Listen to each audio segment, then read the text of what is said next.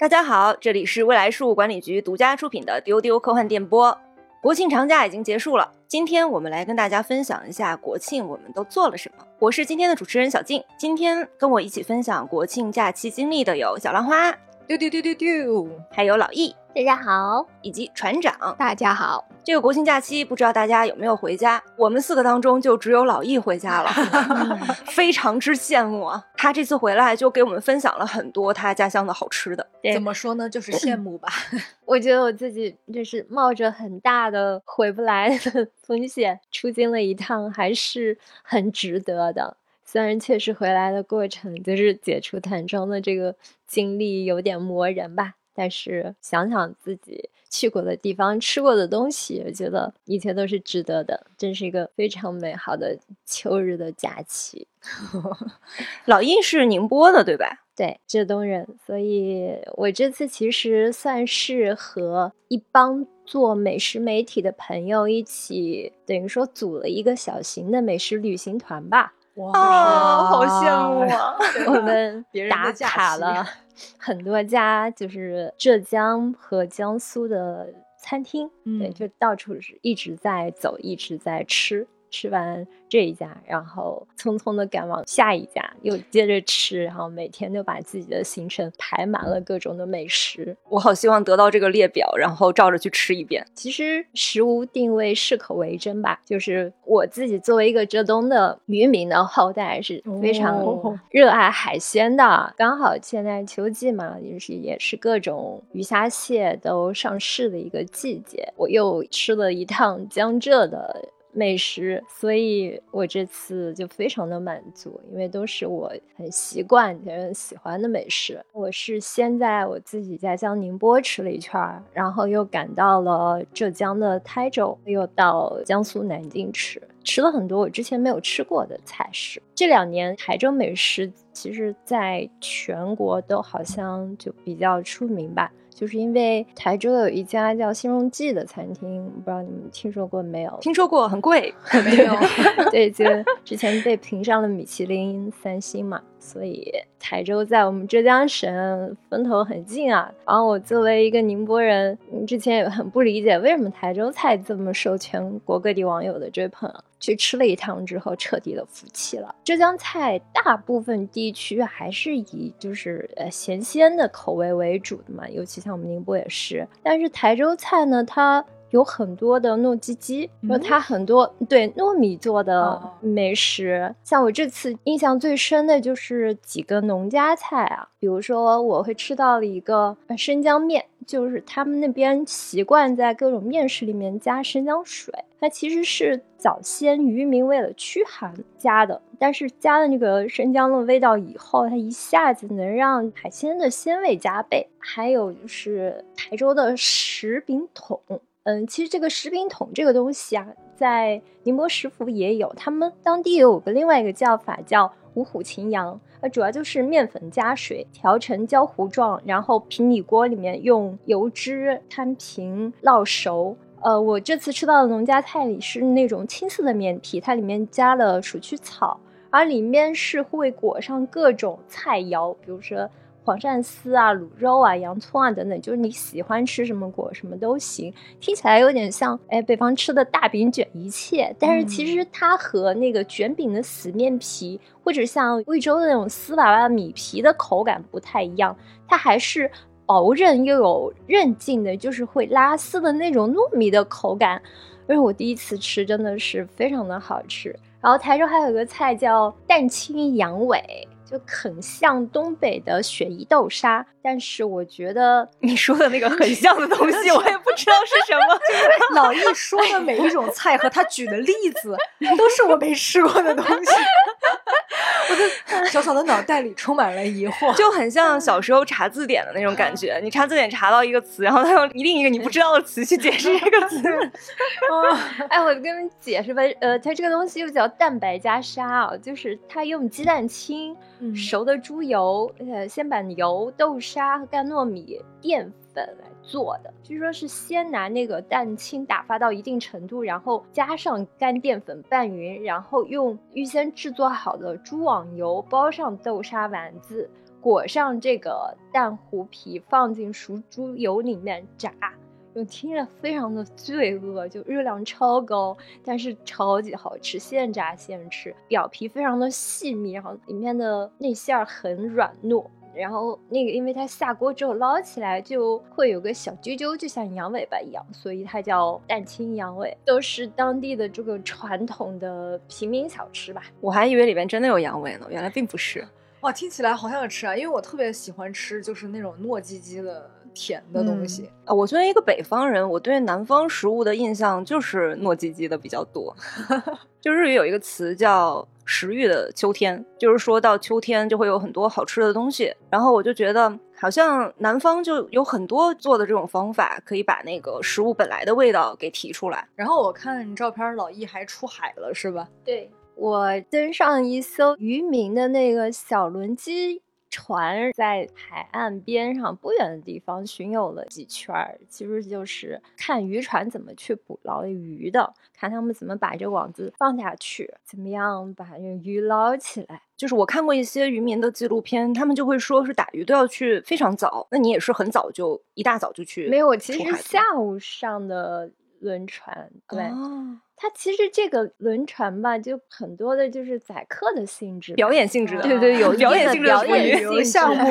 嗯，其实那个网收起来的时候，我们没有看到里面有多少鱼，我们就说，哎呀，我们这次开海洋盲盒失败了。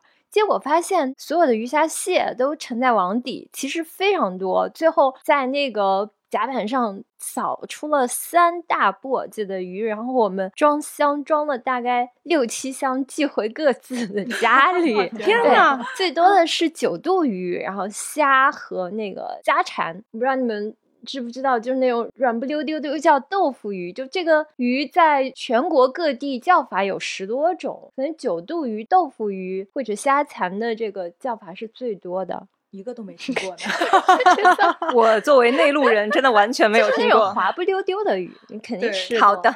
然后我到南京之后，也吃了很多让我印象深刻的菜，比如有个菜叫明月炖生敲。金陵菜里面，这个生敲指的是鳝鱼，他们有两种鳝鱼的叫法，一种叫生敲，一种叫软兜。呃，说区别在于有没有油炸过。这个明月炖生敲，它其实是五花肉和鳝鱼的结合，就是把这个。所以明月是说五花肉是吗？对，但我其实也不确定，因为它里面也加了鸽子蛋，我怀疑那个明月指的是鸽子蛋，那有可能 比较合理。但这就是我的猜想，但就是传统的做法就应该是只有五花肉和油炸过的鳝鱼。就是好高蛋白、高蛋白、高热量。对对对，通分套餐。但那个生敲就是生的鳝鱼剔骨之后，拿刀背敲，咚咚咚咚敲，然后再去油炸，非常的鲜美。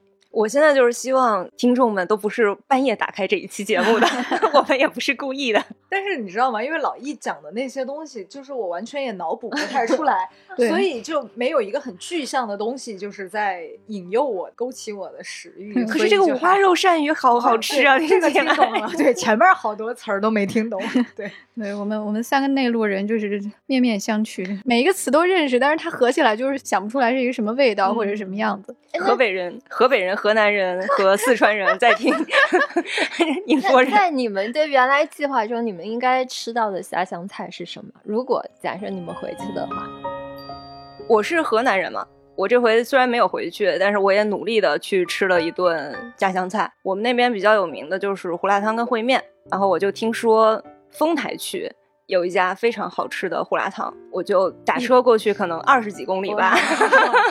结果过去了之后，那个胡辣汤确实非常好吃。那个胡辣汤配水煎包，然后我们那边还有一种叫那个油馍头，就是那种发酵的面，然后炸一下。那家的胡辣汤、水煎包还有油馍头都非常的好吃。但是当时我去的时候，那个烩面已经卖完了，所以我就是驱车二十多公里，结果在北京 也只吃到了胡辣汤，好心酸哦！突然觉得。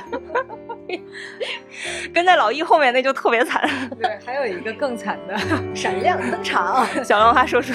对，就作为一个四川人啊，大家众所周知，四川是有非常多好吃的。我一开始确实有计划想要回家，然后我就已经开始跟我妈讨论说要吃什么了。就是这些年，我其实非常非常想念的是妈妈会做的那些菜，因为我家还没有飞机直飞嘛。我通常回到老家是需要先坐飞机去附近的一个大城市，然后再坐其他的交通工具回到家。所以通常都是早上我从北京出发，到了家都是晚上了。一般晚上到家呢，我妈就会给我煮一碗红油抄手，就是自己家包的，然后调料啊、汤啊都是自己家做的。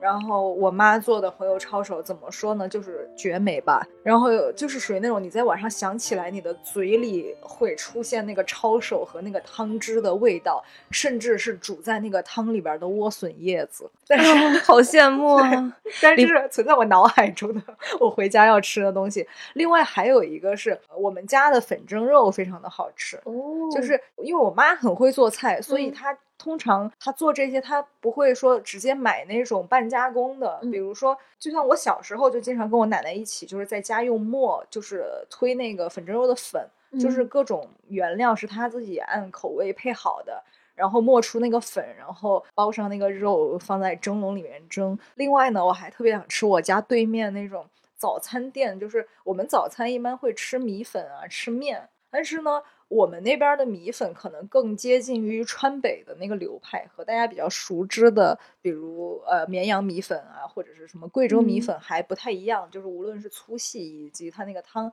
都不太一样。总之呢，以上就是我梦想吃到的，没有吃到的家乡美食。但是呢，我这个假期因为我就待在北京嘛，我吃了好几顿烤肉，其中一顿是 去了一家特别好笑，去了一家日式烤肉店。那个烤肉店的装修，它仿佛就是集合了各种你在日本各地有可能看见的海报以及各种标识的元素，但是不能明确的看出来是哪个地方的 风格。甚至它那个墙上还有一个那种什么安全指南，就是反正啥都往墙上糊。最绝的是我们在那儿吃着吃着，发现它旁边包间儿是装修成一个像那个拘留所的那种有铁笼子的，就是有人坐在那个铁笼子里边吃烤肉。我也不知道就是抱着一种什么样的心。心情 去吃那个东西，但是最后呢，他们有一道菜是烤棉花糖，就是你拿棉花糖在那个烤肉炉子上把它烤的呼啊呼啊的，有一点点，有一点呼啊呼啊，对，有一点点焦，然后里边非常融，然后拿两块苏打饼干这么一夹，哦，吃了那个之后我就觉得被治愈了。天呐，你去吃烤肉，觉得最好吃的居然是苏打饼 干夹棉花糖，这里就不点名了。那家烤肉的肉真的非常的一般，我就是很难以置信，就是最后 有点心酸，对，有点心酸。船长呢？我在这个环节有什么开麦的必要吗？我也在想，就没有家乡美食吗？河北跟美食这两个词什么时候放到一起过？本来就没有什么好吃的，然后我感受到的都是外地的饭真好吃啊。对我最近唯一感受到的就是河南的面真好，因为去河南参加了这个家里人的婚礼，在那个婚宴上一共上了五六种不同的面食，让我大开 眼界。我我第一次见到就是饭桌上呃一般是上主食了，可能第一个上的是米饭，然后我在那儿的话第一个上的是馒头，直接一袋馒头丢上来，然后大家就开始分着吃，在馒头之后还有四五道。就是各式各样的面条，然后有那种很糯的像八宝饭一样的东西，反正就是每一样面食看起来平平无奇，但是吃起来真的很好吃。就是那种清汤寡水，看起来像清汤面一样的东西，就是什么佐料也没有，吃起来也很香。不知道里面放了什么东西。哎，我这次还有个很深的感触，就是我们浙江的面真的不好吃。我其实还特地请教了，就是我们呃这个美食团里的一位美食编辑啊，他告诉我说，其实真正决定这个。面条本身口感的味道的是面粉里所含的蛋白质和淀粉，然后你个面粉加水揉了以后，就会蛋白质分子组成一种长链的网状结构。你揉的越彻底，这个蛋白质结构越牢固，然后口感也就越筋道。然后再用水洗，把这个松散的淀粉去洗掉，然后这个面浆水里面的主要是淀粉，剩下的面筋里就是这个蛋白质。所以就是面粉的这个蛋白质的质量又叫出筋率，它就是面条是否弹牙爽滑的关键。可能就是北方觉得南方面条不好吃，跟这个南方厨师的这个揉面的手法有关系，力道不足。更大程度上也是因为这个南方的小麦它本身的蛋白质含量很偏低。我觉得本质是因为南方好吃的太多了，所以不用天天琢磨着怎么把面给做好吃。我是这个要承认，确实蛋白质不行，就淀粉里的蛋白质含量偏低是啊，也是。然后呢，你就看我们的面条，就是更强调的是浇头嘛。就要在上面放各种海鲜啊、肉啊这些东西用来提。我要是天天能吃海鲜跟肉，我也不喜欢吃面呀。海鲜面。那刚才船长说到那个家乡美食和婚礼的结合啊，我就刚才录节目之前看了一个帖，就是说国庆假期有一个网友他去广西旅游，就说怎么能吃到最地道的本地美食呢？他就路过一家人在办婚宴，他就路过随了二百，就去参加了人家，就去做了个席，然后觉得吃的特别高兴。然后主人家也特别高兴，然后就祝福，然后开心。我觉得哎，这也是个方法呢。这个假期我们没有出门的人，也是宅在家里看了很多的。综艺、电影、电视剧，我们刚才聊了一下，就发现我们大家都看了的一个综艺节目是一年一度喜剧大赛的第二季。对对对对对，这个节目去年第一季的时候我就实时的追了，就非常的精彩，每一期都很好看，所以到第二季的时候开播的时候我就非常期待的就追了，然后果然是每一集里边。都有让我爆笑的一些段子。你们有哪些喜欢的节目呢？少爷与我是叫这个吗？对对对，我觉得这个可能大家比较一致。嗯，别名刘奔儿，刘奔儿，我刘傲天 满脑子都是 刘奔儿。刘奔儿，刘海刘疤了。对对对对对，其实他的正式名字叫少爷与我，就我其实身份是一个管家，就是两个主人公，一个是一个少爷，一个是一个管家。但是无论怎么看，那个管家从外形到作风。然后到他的就是各种吧，都更像一个少爷。他其实就是利用了这种反差来制造了各种喜剧的节目效果，就是大家都听那个管家的，但是少爷看起来就像个仆人一样。但是这里边我觉得他最妙的一点是在于，他把所有的网络霸总梗都化用的非常的巧妙，就包括说这个管家的名字叫龙傲天。这里边有有一句话我特别喜欢，就是当时那个管家说我叫龙傲天，然后这个少爷就说，哎，你这个。这个名字听起来更像少爷，然后龙傲天就说：“那你的名字肯定更像一个少爷。”少爷说：“我叫刘波。”这他是那个东北口音的，对我觉得很妙，因为就是很多节目想玩网络流行梗嘛，可能都会引发尴尬和不适。但是这个节目非常的丝滑，我印象很深的还有一个是。去年大家都很喜欢的一个节目叫《父亲的葬礼》，对对对对，那是我去年那一季最喜欢的。土豆和吕岩，吕岩对，土豆和吕岩一对漫才搭档，他们今年出的一个新节目《大本钟》，对，那个也好好笑啊。他这个设定是在二战即将要结束的时候，在德军的一个情报站里，土豆跟吕岩分别扮演一个这种情报兵，他们两个之间有一个人是这个英国的间谍大本钟，然后就围绕着。到底谁是这个大本钟？展开这个一系列的这种很荒谬的剧情，非常好笑。喜剧这种东西，可能还是需要大家去实际的去看的，对，因为它的有它自己的节奏，可能就节奏稍微一不对，就没有那么好笑了。嗯，就听我们复述的话，就不如直接看节目。嗯，是的，就是大家可以多给自己的生活找一些开心的事情。假期我看了一个我期待已久的电影，就是《新奥特曼》。锵锵锵锵。我看完以后的感受，它就完完全全就是 EVA 代餐。它前面是一个大概能有几分钟没有台词，只有怪兽的样子和那个铺满屏幕的明朝字体，整个进行了这个电影的前情介绍。叫明朝字体，是他拍 EVA 的时候独创的一种字体形式，就是他会给很多那种画面是黑色的镜头，各种诡异的明朝字去解释这个剧情。然后他这个前面也是这个样子的，一堆怪兽出来，伴随着那种非常 EVA 的音乐，当当当当当。那种音乐，然后就告诉你说这些怪兽是谁，然后这些对抗怪兽的人是谁，整个的这个剧情推进的节奏就很像 EVA。到后面又出现了密密麻麻的高压线，这个就完全是暗野秀明的审美，因为他自己就说过，他就非常的喜欢电线杆和高压线。我还看到这个新奥特曼里有很多场景都是用了 EVA 里面的场景，是真的吗？我看的时候反正是有那种感觉的，因为我没有看过奥特曼，就是只看过 EVA 嘛，所以我不知道这么说的话，奥特曼迷会不会生气。但是我作为一个没有看过奥特曼的人，我看这个新奥特曼是看的很开心的。哎，你没有看过小时候的那个动画片吗？就是真人特摄剧吗？嗯，只看过一部分吧，就是对剧情完全没有印象的那种。我小时候大概是每周日下午，我记得东方卫视都会放一集奥特曼的那个特摄剧，就真人扮演那个，然后我就一直追，一直追，伴随着那种周末快要过完了的淡淡的哀伤的情绪看那个奥特曼。我现在想到奥特曼这个词，我心里还是会浮现着那种情绪。我小时候看奥特曼，因为都是基本都是看热闹，就是偶尔翻到一集的时候就会看。我不知道这个奥特曼是不是每一代奥特曼的设定都是这样的，反正新奥特曼里边他是跟一个地球人融合了，所以他就能够去理解这个地球人的一些情感。然后这个地球人他叫神永星二，他的名字叫卡米纳嘎信吉，信吉 哦，哦，也就是跟那个真四的发音是一样的。天呐，就真的充满了这种对 EVA 的致敬吧，可以说。不愧是你，安野秀明。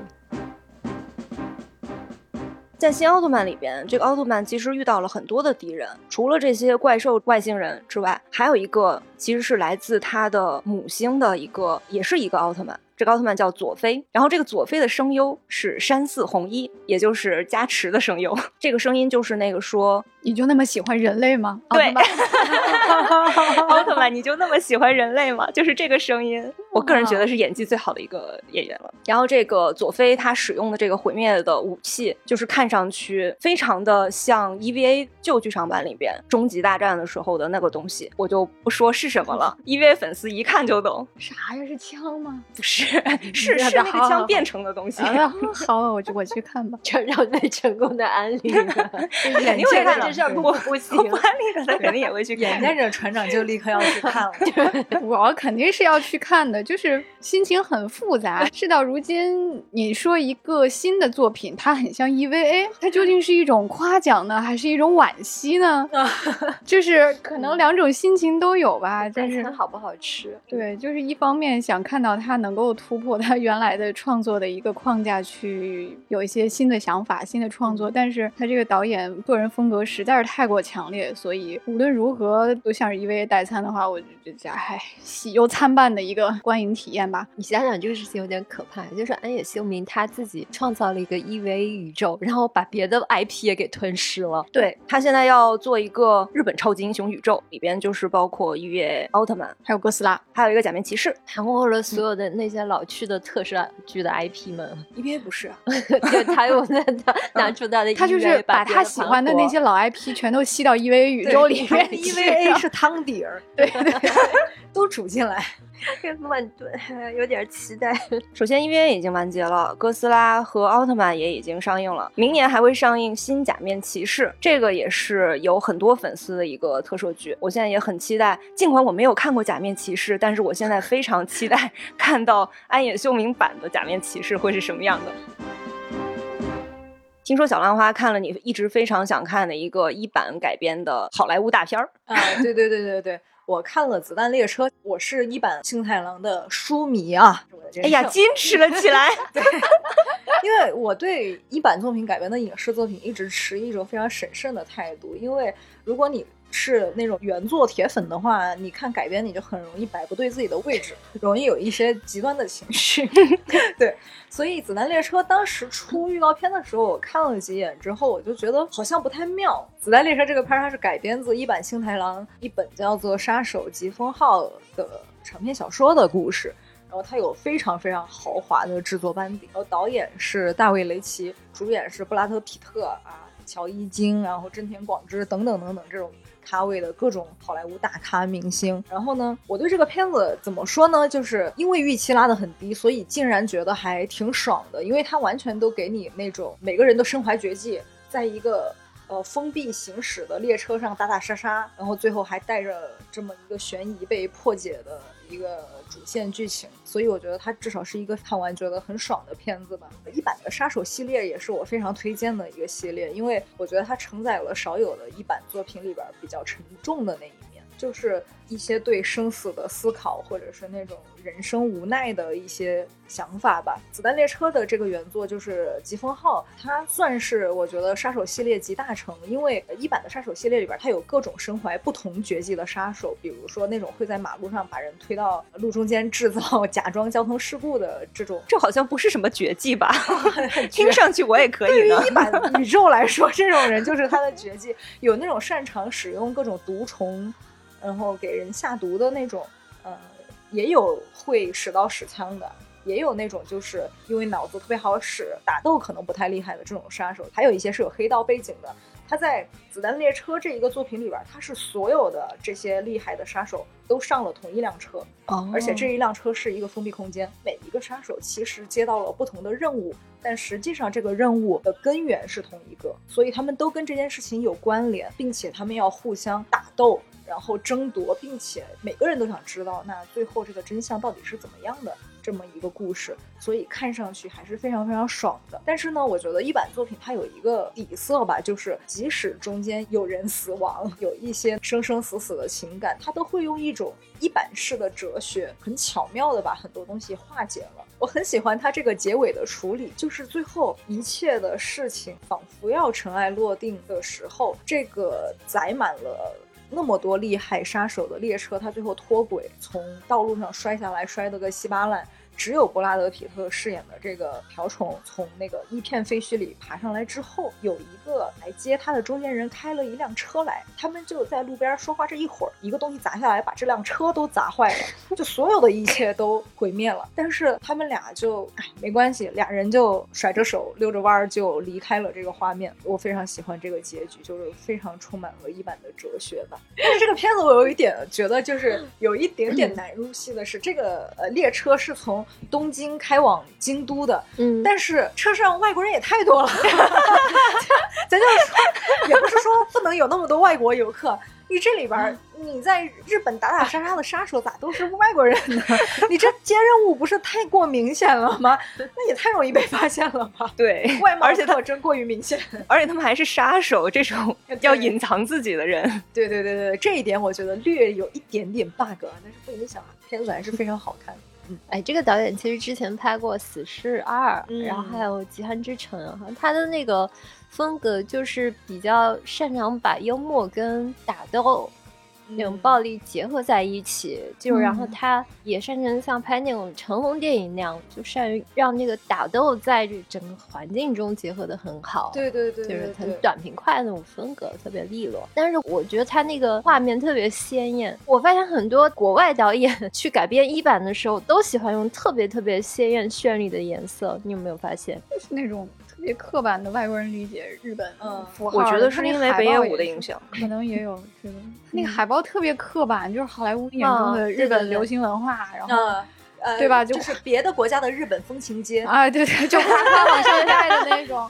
嗯，我听这个小浪花的安利，我还是很被安利到的，因为我也挺喜欢一坂幸太郎这个作家的。我觉得他特别擅长用那种外表上很热闹，然后很大的一个设定，去写一些人性里边很小的一些东西。对，就比如说《金色梦乡》里，他就从一个被诬陷为首相暗杀犯的这样的一个人的逃亡说起，然后讲一个普通人的友情、爱情、亲情，讲的非常非常的感人。所以我这个子弹列车，我现在也是准备要看一下。嗯，是的。这一部作品里边，其实它也容纳了亲情，包括重新建立了新的友情吧。就是先不剧透太多。其实看完这个作品之后，还有一件事情非常非常期待，因为前一阵儿那个一版老师的随笔集也有在国内出版，叫《没关系是一版啊，一版幸太郎三六五二日随笔集》啊，就是三六五二日三千六百五十二日随笔集，就是出道十年的一个随笔集哦。对，其实他早就在日本出版了，因为他出道已经不止十。年了，是去年刚引进国内的。一般老师他也是一个很喜欢看书、看电影、听音乐的这么一个人，所以他经常会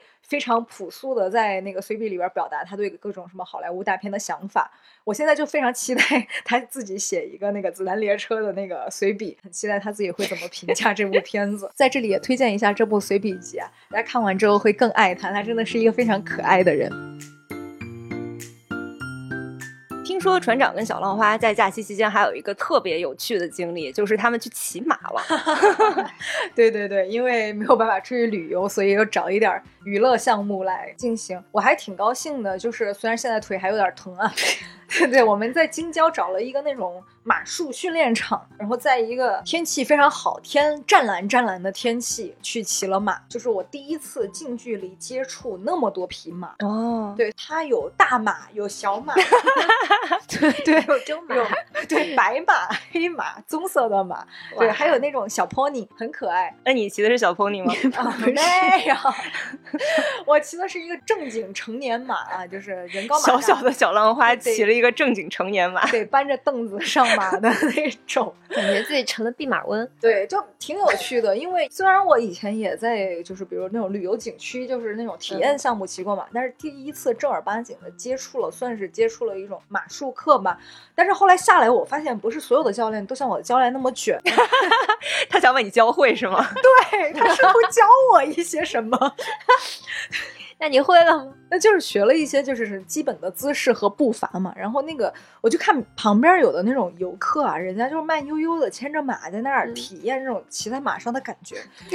我的教练一直在那儿给我讲解知识，并且让我反复的练习哎，他可能看出你少年天赋异禀。，对他一直说啊，东然后古轻骑，哎，特别适合做一个骑士。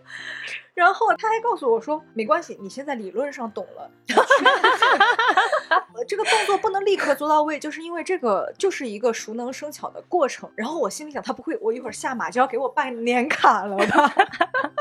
但是我觉得确实就是第一次，一个是我觉得近距离接触了很多，就是特别近。呃，在上那个课之前，它旁边有马棚，马棚是开放的，有一些人在里边拍照，然后可以参观。参观的时候呢，还可以在前台买一个十块钱的小胡萝卜去喂那些马。十块钱一根，十块钱一袋儿，一袋儿一袋儿。对？啊，洗干净切好的小胡萝卜，然后我就发现那些马房里的马，它一看见你进来了，它就会把脖子歪着，然后伸出那个栅栏，想要吃那个胡萝卜，特别可哦，好。乖啊！对对对对对，我觉得小动物真的都很可爱。嗯，对，马的性格就是你骑马的体验跟马的性格和教练的性格有 极大关系。教练的性主要是教练的性格吧。那船长也是这个教练吗？不是，我是别的教练，我的教练没他那么卷，他那个教练真的就是来再来十个，然后 坚持一下，再做二十个那种。做二十个是什么鬼？做的深蹲吗？不是你骑马吗？跟跟深蹲真的有异曲同工之妙，要不然为什么我哦最近一直腿疼呢上？对，就是说嗯，呃你在马鞍上深蹲？呃，有这个感觉，就是悬它有一个动，它有嗯一个基本动作，是因为。呃，马其实骑上去，如果你只是端坐在上面，嗯它跑的时候会颠簸。对，你为了和它人马合一呢，你就要 随着它的颠簸也起身，然后坐下，啊骑上明白明白来坐下。然后这个去掌握这个节奏，以及就是掌握这个起蹲的这个过程，其实非常依靠你的腿部的力量。首先，你的腿要夹那个马鞍夹的非常紧，嗯嗯然后依靠这个力量去直起你的腰，然后这么起来坐下，就是怎么说呢？比上搏击课累多了。对，因为用到的都是平时不太能用到的一些嗯肌肉吧。对，嗯对，然后从马上下来，我就看见李不称做出了我在很多有骑马情节电影里看到的那一幕，就是那个人下来根本双腿不能站直，然后就呲牙咧嘴的，就不能走成直线的，就那么过来了。大腿磨破了吗？倒也没有，但是我的那个小腿有一点淤青，天哪，真的好努力啊！我完全不是一个休闲运动的 活动。对船长就很休闲啊，我就看他非常悠闲的在那踱步。没，我就算是休闲的坐在上面，腿还是要用力的。